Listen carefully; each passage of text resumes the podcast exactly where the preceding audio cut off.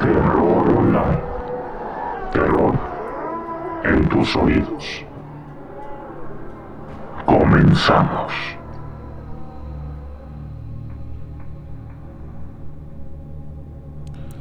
Muy buenas tardes, bienvenidos a este nuevo capítulo del podcast Terror Online, donde estaremos hablando de temas interesantes relacionados a lo paranormal, lo oculto y todo aquello que durante las noches no nos deja dormir. Mi nombre es Alex Deschain y el tema que les traigo el día de hoy es un tema muy práctico. Y con esto me refiero a que si tienen el valor suficiente, pueden poner a prueba lo que aprenderán el día de hoy. Así que tomen papel y lápiz, mucha atención pues el día de hoy les voy a hablar sobre los rituales más terroríficos que hay. El primer ritual del que les voy a hablar es una combinación entre un ritual y un juego. Uno que todos en algún momento hemos llegado a jugar cuando éramos niños. Con la diferencia que este no es un juego para niños. Requiere de muchos huevos o ser... Mm, estar un poco pendejo el juego de las escondidas, versión japonesa o también llamado Hitori Kuronembo, pretende que juegues solo, entre comillas. Me refiero a que no estás jugando con alguna otra persona. De hecho, te pide que si vas a jugar, que sea estando solo en tu casa, porque de lo contrario podrías provocar que la gente que más quieres termine lastimada. Adivinen contra quién van a jugar. Si dijeron contra un espíritu o un demonio, están en lo correcto. Algo que en el ritual vas a invitar. Y los espíritus, como decía Forrest Gump, son una caja de chocolates. Nunca sabes qué te va a tocar. Ahora que pongan atención, que aquí es donde quiero que escriban por si quieren intentarlo más tarde. Lo que van a necesitar es primero todo el equipo de costura suficiente para crear un muñeco. También van a ocupar arroz, eh, una aguja, un hilo rojo, algún objeto punzo cortante, o sea, que corte ya son unas tijeras, un cuchillo, eh, un exacto, lo que ustedes quieran. Una taza de sal y lo más importante, un lugar para poder esconderte porque lo vas a necesitar. Después de tener el muñeco y todo, van a sacarle el relleno y cambiarle el que tengan de felpa o lo que sea por el arroz. No van a hacer un muñeco relleno de arroz desde el inicio, tiene que ser un muñeco común y corriente y después quitarle el relleno y rellenarlo de arroz. Esto simula el quitarle los órganos internos y el arroz en este proceso forma un canal para atraer a los espíritus. Aquí, aquí quién sabe qué cosas vas a jalar. El muñeco lo vas a terminar de coser con hilo rojo, que les dije. Este hilo rojo señala... Es un sello que va a mantener el espíritu dentro del muñeco. Después tienes que llenar la tina de baño con agua. Si no tienen una tina de baño, no hay pedo. Con que sea un recipiente donde el muñeco quepa, está perfecto. Después van a vaciar la taza de sal en ese recipiente y colocar al muñeco adentro. Ya para terminar la preparación de este ritual, tienen que elegir un nombre para su muñequito, cualquiera menos el tuyo. Para este ejemplo le vamos a decir Masturbin. Van a tomar una taza del agua, del agua salada en el que está el muñeco, y esperar a que den las 3 de la mañana. A esta hora van a ir a donde está Masturbin y le van a decir, Masturbin, es tu turno. Y van a salir de la habitación, a apagar todas las luces de la casa. Si quieren puede dejar alguna luz tenue, eh, la televisión, alguna lámpara de lava, lo que sea. Esto eh, es para que cuando estén caminando por la casa puedan ver algo y no se vayan a dar en la madre. Y sobre todo no van a querer llamar la atención. Se van a esconder o háganse güeyes por un rato, no importa. Agarren valor porque a continuación sigue lo cabrón de esto. O lo divertido, ustedes prefieren. Van a ir al cuarto en donde dejaron al muñeco y van a decirle, Masturbín, te encontré. y al mismo tiempo van a clavarle el cuchillo o lo que sea que decidieron usar. Este golpe con el cuchillo tiene que ser lo suficientemente fuerte para cortar el hilo rojo que usaron para coser al muñeco. Esta ruptura del hilo va a provocar que el espíritu que estaba dentro del muñeco contenido quede libre. Después de esto van a decirle, es tu turno. A este punto del ritual ya deben de saber qué pedo. Ya deben de saber lo que va a pasar. Y que deben de esconderse muy bien. Porque el muñeco hará lo mismo que ustedes hicieron. El muñeco los va a buscar. Y, los y si los encuentra, les va a regresar el chingazo. Es por eso que les dije que tienen que ser una casa sola. Alguien más puede salir lastimado. Tengan cuidado porque cualquier sonido, cualquier cosa que escuchen sospechosa, será más turbín buscándolos. No respiren muy fuerte, no griten, no hagan movimientos bruscos. Traten de mantener el ruido al mínimo y sobre todo, sobre todo lo más importante es no derramen el agua de la taza, porque lo van a necesitar para terminar el ritual. Van a tomar de esta agua, pero sin tragar. Van a dejarla en su boca.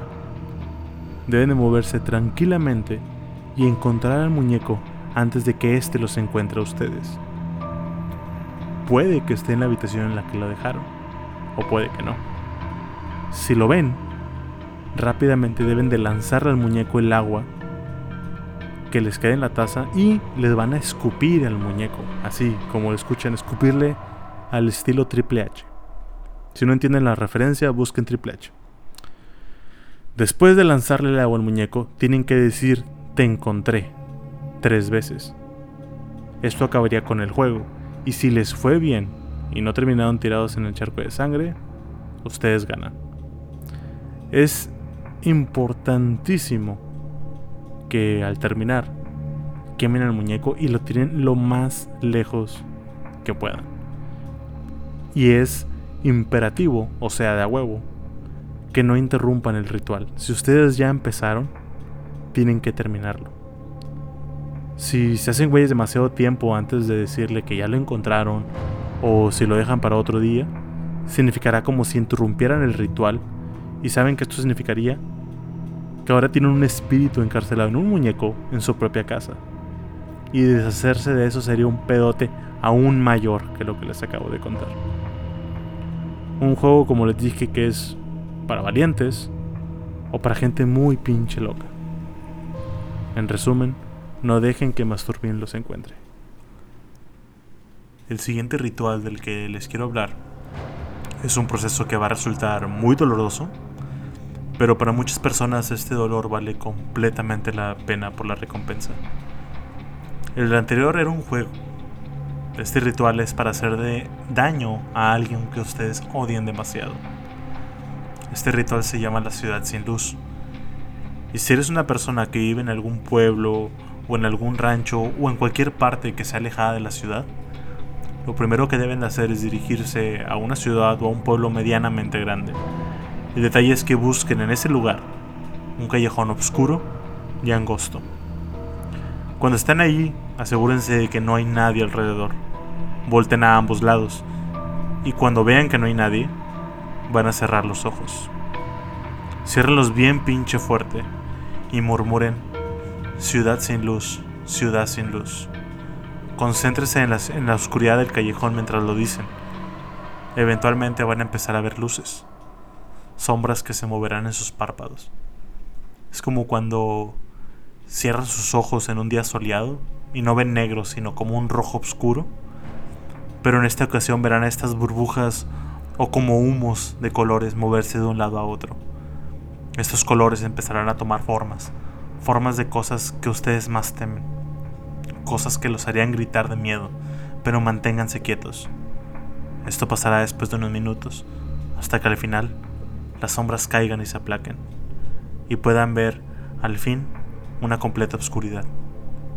Cuando pase esto, abran los ojos. No van a poder ver nada. Estarán sumidos en una ciudad sin luz. Podrán caminar sin miedo a tropezarse, no habrá nada que les estorbe. Seguirán caminando hacia cualquier lugar no importa, ustedes muévanse, pero sin hacer ruido. Porque en este lugar habitan criaturas hambrientas que no perderán la oportunidad de devorarlos si los escuchan. Caminarán hasta encontrar un niño, y ahí lo podrán ver bien, como si proyectara su propia luz, y se darán cuenta que este niño no tiene cara. Pero lo escucharán pedirles algo. El niño les preguntará, ¿me puedes dar un poco de tu luz? Si ya llegaste aquí significa que realmente estás decidido a joder a alguien. Nadie haría esto por mera curiosidad. Aparte, ¿tú le dirías que no a un niño sin cara? En un lugar sin luz, del que no sabes cómo salir, en donde los monstruos te persiguen. El niño es la clave para salir. Una vez que le digas que sí, que sí quieres compartir tu luz con él, el niño te arrancará tu ojo derecho. Te va a doler un chingo, pero no habrá sangre ni herida abierta. Te curarás inmediatamente de la herida, pero no habrá sangre. Quedarás ciego, ciego de un ojo. Sigue caminando hasta que veas ahora no un niño, sino un hombre alto, delgado. Este te preguntará, ¿a quién quieres que la oscuridad arranque su luz? Aquí dirás mm, el nombre de esa persona que tanto odias. Y al momento de pensar en él o en ella y decir su nombre, la oscuridad lo cegará para siempre. Después de esto, el hombre alto te dará una segunda pregunta, y aquí es importante el que recapacites qué tanto odias a esa persona y qué tanto estás dispuesto a dar a cambio. Porque este hombre alto te preguntará si estás satisfecho. Si le dices que sí, aparecerás de nuevo en el callejón, sin heridas, pero ciego de un ojo, y aquí acabará todo. No habrá más consecuencias, nadie sabrá que fuiste tú. Pero si le dices que no, el hombre alto sonreirá y se esfumará. No sin antes decirte que sigas caminando. Después de caminar un rato te encontrarás con otro niño sin cara, que te preguntará de nuevo lo mismo que el primero. ¿Compartirías tu luz conmigo? Le dirás que sí, y esta vez te arrancará el ojo que te queda, dejándote ciego para siempre. El niño te agradecerá y será feliz. Tienes que seguir caminando. Después de un rato escucharás de nuevo la voz del hombre alto y tendrás que guiarte por su voz. Ya estando frente a él, te preguntará de nuevo. Pero esta vez la pregunta será diferente. Esta vez te preguntará, ¿a quién quieres que la oscuridad le reclame su vida? Mismo procedimiento. Pensarás en esa persona que tanto odias y dirás su nombre. Inmediatamente esta persona morirá. Nada la ligará a ti, aunque eso no importará ahora. Porque esta vez el hombre alto no te preguntará si estás satisfecho con el servicio o no. Simplemente se irá. No regresarás al callejón del cual entraste. Estarás condenado en ese lugar, esa ciudad sin luz, ciego y caminando a la nada. Podrás morir de hambre, de cansancio o devorado por los seres que ahí habitan. Estarás encerrado para siempre en la ciudad sin luz. Te preguntarás si alguien tomaría ese riesgo. Yo con toda la tranquilidad del mundo te puedo asegurar que hay gente que guarda demasiado odio en su corazón. Y algunos estarían dispuestos a dar su vida con tal, de chingarla a alguien. Tú que me estás escuchando, ¿odias suficiente a alguien para hacer este ritual? ¿Pagarías el precio? El siguiente es un ritual para la adivinación de la fortuna. Algo así como las que te devinen el futuro con cartas o con la disquebola de la fortuna. Lo relativamente bueno de este show es que no es de huevo que lo hagan solos. Lo pueden hacer con amigos, si así lo quieren, pero no deja de ser un poco peligroso. Este ritual puede tener consecuencias paranormales y no paranormales y con esto me refiero a que puede que les pase algo sobrenatural nivel super cabrón. O que les suceda algo más terrenal. Que los asalten, los apuñalen, los violen, lo que sea. Por empezar, necesitarán ubicar un lugar poco transitado en la parte en donde viven. van a necesitar mucho tiempo porque van a tener que esperar a que pase alguien. Tienen que esperar a que sea de noche. Y ahí, en la parte es la parte peligrosa real porque no sabes quién puede salir por ahí. Se tienen que llevar un peine de a huevo, un peine que sea suyo. Y ya estando ahí parados en la parte más oscura que logran ubicar, tienen que pasar los dedos por el peine y repetir tres veces las siguientes palabras. Sugiura, concédeme una respuesta verdadera. Después de esto tendrán que esperar a que pase alguien. Esta persona será alguien que ustedes no conozcan. Y si van acompañados de amigos, todos, todos, incluido tú, deben de taparse la cara con algo. Cuando vean que alguien se aproxima. La idea es que solamente vean la silueta, pero no sabrán quién es. Y esta persona no los podrá ver directamente. Cuando esté frente a ti, debes de pedirle que te diga tu fortuna. Ahora, pueden pasar dos cosas. La primera es que esta persona se niegue y les diga Nel. Si esto pasa, deben esperar a que pase alguien más y repetir la misma operación.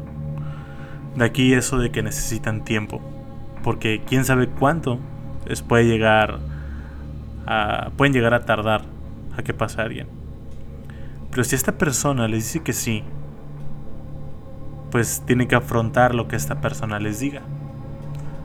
Este ritual es de origen japonés. Y estos güeyes son buenísimos en hacer cosas que asustan. Y es que en esta cultura corre la superstición de que los demonios y los espíritus caminan por la calle disfrazados de humanos. Y no es sorpresa si les digo que de ahí va que la fortuna que les digan puede que no sea la que tú quieras.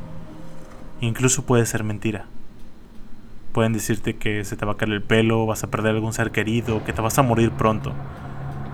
Y eso no es lo más cabrón.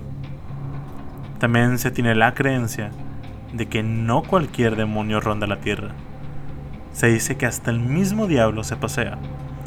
Así que, si hace números, cabe la posibilidad de que sea él quien te termine dando la fortuna.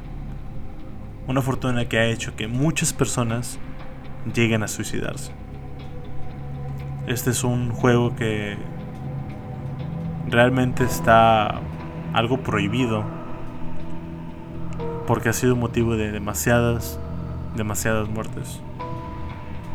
El juego de la fortuna de Tsujihara. El siguiente ritual era usado no para obtener un favor a cambio, este era usado como un castigo para aquellas personas que habían roto las leyes y reglas de la religión que profesaban. Para realizar este ritual es necesario que tengan un papel, una pluma, una aguja, una vela de tamaño grande, cerillos y sal. Primero lo que van a hacer es escribir su nombre en el papel, nombre completo, y van a pincharse el dedo hasta que sangre. Después, una de estas gotas de sangre debe de caer en el papel y esperar hasta que se seque. Van a colocar este papel frente a la puerta y pondrán la vela encima del papel. Tendrán que esperar cuando la hora se acerque a las 12 de la medianoche. Ya cuando falte poco, encenderán la vela y tocarán la puerta 22 veces. Eso debe hacerse antes de que termine el primer minuto de las 12. Si hiciste esto bien, tendrás que apagar la vela y abrir la puerta. No va a haber nadie. Pero lo que harán a continuación será la invitación del hombre de la medianoche. Después de ver que no hay nadie frente a la puerta, la van a cerrar y encender de nuevo la vela. Con estos pasos, el hombre de la medianoche ya estará dentro de su casa. Ojalá tengan una casa un poco amplia, porque a partir de aquí les seguirán tres horas que les serán larguísimas. En este tiempo el hombre de la medianoche los estará siguiendo por toda su casa. Deberán tener una vela en sus manos y que no se les apague. Porque si se les apaga y no le encienden en 10 segundos, el hombre de la noche, de la medianoche, se les va a acercar y morirán. Deberán prender en chinga la vela. O si no la pueden prender en los primeros segundos, aviéntenla a la chingada. Y tienen que hacer en el lugar en el, en el que están un círculo de sal que los rodee completamente. Este círculo los va a proteger. Evitará que el espectro los toque, pero no necesariamente lo va a detener por siempre. Solo lo retendrá un tiempo, así que más vale que si la vela se les termina y vale madre, que sea cuando falte poco para las 3 de la mañana. Si logran durar hasta las 3 de la mañana estarán libres, pero se les aconseja que no duerman ese día en la casa. Y no, no pueden usar un encendedor para prender la vela. El encendedor no va a funcionar. Tampoco pueden usar ningún tipo de linterna, ni la del celular. Y esto de la luz es porque obviamente debe ser en, con todas las luces de la casa apagadas. Aunque realmente cuando llegue el hombre de la medianoche, igual se fundirán. Así que si se quieren ahorrar lo de los focos, mejor apáguenlos antes. Tampoco es permitido usar sangre de otra persona o escribir el nombre de otra persona. Simplemente no va a funcionar. Y lo más importante de todo, no hay que hacer enojar al hombre de la medianoche. No le provoquen, porque les puede ir peor. Desconozco si cuando lo usaban como castigo les daban cerillos mojados o una vela con una mecha muy corta. Tenían que sobrevivir Tal vez era un castigo justo y en el que la suerte jugaba parte fundamental. Si alguien allá arriba te quería vivo, tal vez te podría echar la mano a encender la luz o a mantenerla encendida. El siguiente no es un juego, al menos no para ti, sino para la entidad que vas a invocar. Este ritual consiste en contactarte con algún ente que esté en otro plano el problema aquí es que es un volado. Como les he dicho antes, hay espíritus que son culeros, que no juegan limpio. Y se tratan siempre de aprovechar de las personas. Existen otros que son, entre comillas, justos, son buen pedo. No todo lo paranormal es malo. Aquí lo que van a hacer es que tienen que tener alguna tina o recipiente lo suficientemente grande en el que puedan introducir sus manos hasta la altura del codo. Velas, algún tipo de pintura o gis, depende del tipo de pared de cuarto que tengan, sal y un chingo de huevos. El procedimiento es el siguiente. Primero, van a la habitación, de preferencia que sea un baño, y háganlo de espaldas a la puerta por si necesitan correr de ahí. Para preparar la habitación, van a abrir la llave de la tina y llenar el recipiente que tengan. Y mientras esté llenando, van a rayar en las cuatro paredes de la habitación, incluida la puerta, un sello de protección. El sello es como una cruz, con dos líneas paralelas que cortan cada línea de la cruz perpendicularmente, y al final de cada línea va un medio círculo hacia afuera. Ya les pondré la imagen en la página. Este sello mantiene a los malos espíritus contenidos en esa habitación. Contigo. Una vez llena la tina van a encender cuatro velas, una en cada esquina del recipiente. O tina, no importa. Van a meter las manos en la tina hasta que sus manos toquen fondo. No es necesario que la habitación esté oscura.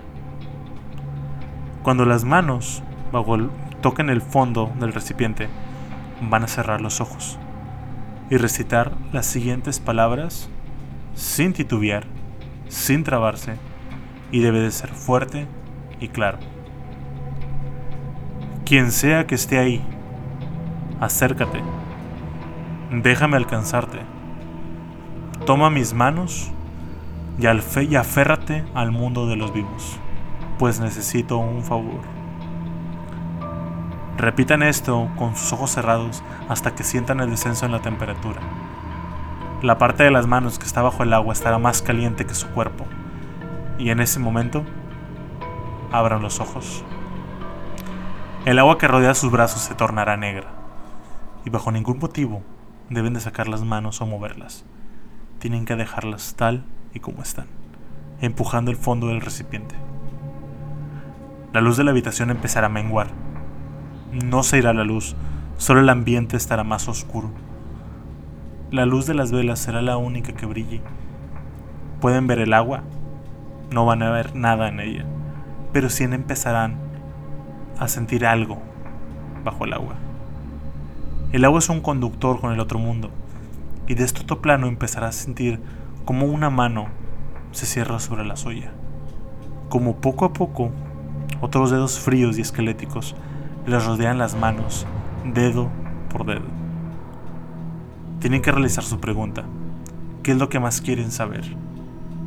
Este pedo ya debería de tener un ensayo, ya deberían de saber qué es lo que van a preguntar, porque no hay tiempo para pensar. Tienen hasta el último dedo. Tienen hasta que el último dedo los rodee. Si bien les va. Porque, como les dije, algunos espíritus son culeros y no esperarán a los 10 dedos. Puede que incluso antes, sin que lo piensen, los intente jalar dentro del recipiente. De aquí que les dijera que sea un recipiente lo suficientemente grande o una tina, porque si los jala no van a regresar. Pero al menos evitarán el dolor de ser aplastados dentro de una tina pequeña. O cualquier recipiente que no, no se va a romper. Así que no se salvarán usando un recipiente frágil. Ustedes solamente piensen en lanzar su pregunta. No escucharán una respuesta en el momento. No la esperen. Si lanzaron su pregunta y están seguros que la dijeron bien, sin tartamudear, fuerte y claro, todo bien. Tienen que hacer fuerza, porque van a jalar. Van a intentar zafarse de aquello que los está tratando de atrapar. Tienen que gritar en ese momento, te engañé. Aquí pueden pasar dos cosas. Si el ente ya está muy agarrado a ti y tienes la fuerza suficiente, lo sacarás de la tina. No verás nada, es invisible, pero sí notarás el montón de agua que va a salir. Es por eso que es importante que estén rodeados por un círculo de sal. La sal los protegerá por un tiempo, pero deben encontrar una forma de salir de la habitación y cerrar la puerta y van a encerrar el espectro dentro y por ninguna razón abrir la puerta hasta el día siguiente. Si por el contrario se zafan y no pasa nada, habrán cortado el nexo con el espíritu sin consecuencias. Quiten el tapón de la tina para que el agua se vaya y vacíen la tina en la que metieron las manos. No teman ahora meter las manos. El espíritu ya se fue. La sustancia negra que, se, que volvió oscura la tina estará asentada abajo, como si se hubiera tatuado el fondo del recipiente y lo que se habrá marcado será la respuesta a su pregunta. Aquí el peor escenario es que el espectro los jale y no, no te vas a ahogar. Simplemente desaparecerás de la tierra. Por siempre cerrado al mundo de los muertos, y aquel a quien invitaste tomará control de tu cuerpo, agradecido por esta segunda vida. Si lo sacas del agua y no sales a tiempo de la habitación, pasará lo mismo quedarás poseído por él y tú simplemente ya no existirás. Tal vez tengas que esperar tu turno de regresar a esperar que alguien más el juego de las manos y estés alerta para atender la habitación. Y hablando de posesiones, también les quiero hablar sobre el ritual más famoso que existe, o al menos el más escuchado. Estoy hablando del exorcismo católico romano. Porque déjenme aclararles que existen bastantes tipos de exorcismos, cada uno con sus pasos específicos y plegarias específicas en cada cultura. Cada religión aborda el concepto de espíritus malignos ocupando el cuerpo de una persona. Ahora se preguntarán, ¿por qué pasa? Básicamente existen cuatro formas o cuatro razones por las que tú serías blanco de un exorcismo. La primera es por estar en un lugar en el que existe alguna presencia o manifestación demoníaca. Y esta termina por empapar a las personas que están en este lugar. Estos son, por ejemplo, eh, algún lugar en el que mataron a alguien, matanzas, eh, que hicieran brujería, rituales satánicos, etc. Estos lugares quedarán impregnados como malditos. Por eso tampoco es buena idea ir a lugares que tienen fama de estar embrujados. Pero la verdad es que da un chingo de adrenalina ir. La segunda forma es el consultar brujos, hechiceros o, ser lo suficientemente tontos para buscar rituales en internet y realizarlos. Estas ceremonias atraen presencias que no siempre son buenas y pues pueden despertar algo que no está tan chido. Otra forma es la contraria a la pasada, que te hagan algún tipo de trabajo a ti, que te quieran hacer daño y que te caiga alguien a estarte chingando la vida. Algo así como en la película de Arrastrame al infierno, que le mandan a la chava a la lamia para que se la cargue. Algo así. Y por último, la más obvia de todas, el realizar alguna invocación de demonios para algún tipo de pacto. Aquí no les puedo decir cuáles son los pasos. Primero, porque no los tengo. Segundo, porque de tenerlos no los recitaría, porque imagínense, estoy grabando este podcast y de repente se me aparece algo. Lo que sí les puedo decir es alguna de las señales de posesión que son de conocimiento general, y es que cada año sacan una película basada en algún exorcismo.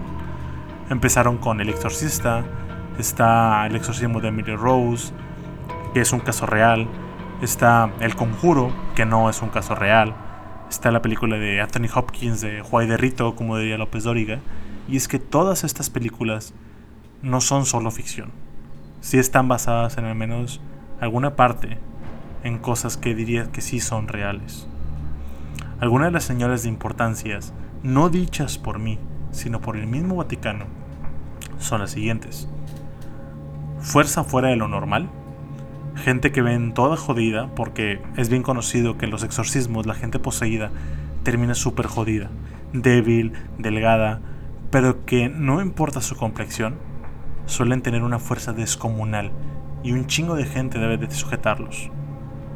Otra es hablar o escribir en idiomas que la gente no conoce.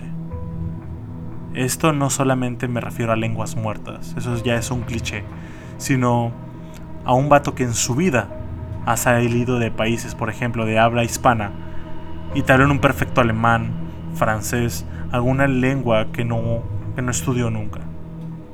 Esto se llama xenoglosia, para que aprendan algo. Y de esto les tengo un pequeño audio del exorcismo de Annelies Mitchell, o sea, Emily Rose, según Hollywood. Escúchenlo.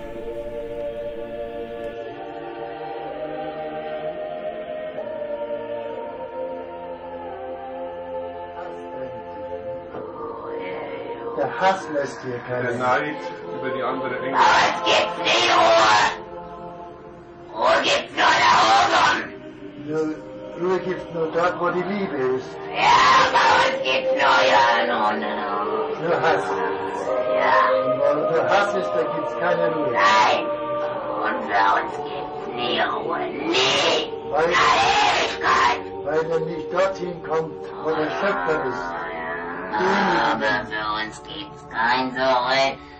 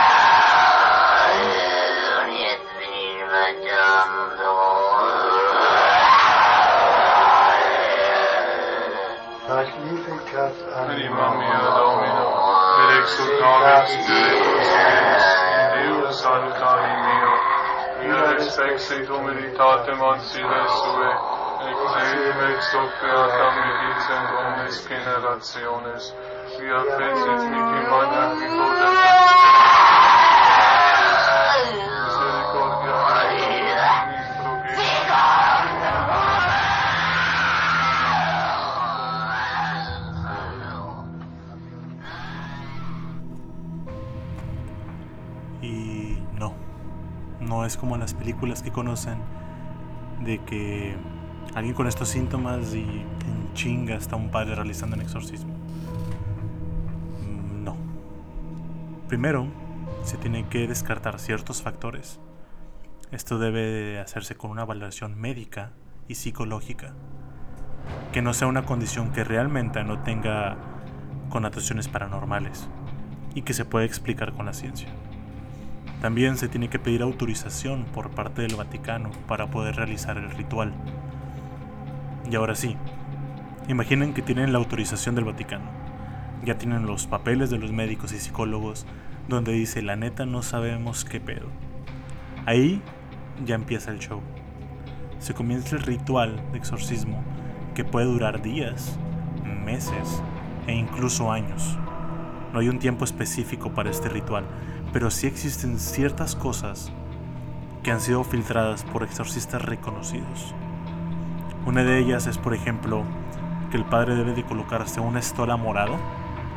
La estola, para los que no saben, es, es la tela que se pone el padre alrededor del cuello. Y el color morado representa la penitencia o preparación espiritual. La usan principalmente en entierros, actos, actos penitenciales o en el Día de los Santos Difuntos. Imagino que por el ritual es como si te pusieras la armadura y el demonio poseedor supiera que los chingazos van a empezar. Ya estando frente a su enemigo, el padre debe de dibujar una cruz en la frente de la persona y rociarlo con agua bendita. Esto no es mame, realmente es un proceso que no solo se hace en las películas. Después siguen las oraciones y estas van a depender de la intensidad de la situación. Aunque una que sirve mucho es la letanía de los santos.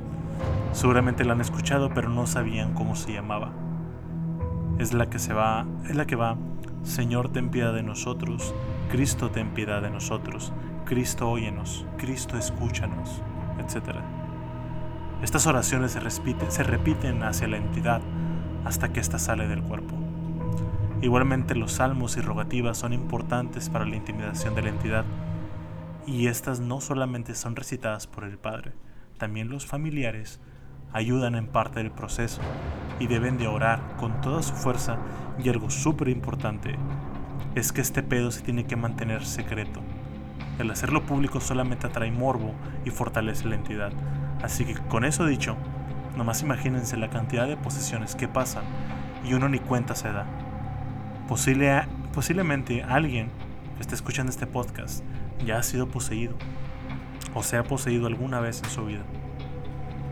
Según uno de los exorcistas más chingones que han existido, un italiano llamado Gabriel Amort, la imagen y mención de la Virgen, según este vato, es uno de los ritos, en uno de los ritos mantuvo una conversación con Satanás, que fue más o menos así. Él dijo, ¿cuáles son las virtudes de Nuestra Señora que más te encolerizan?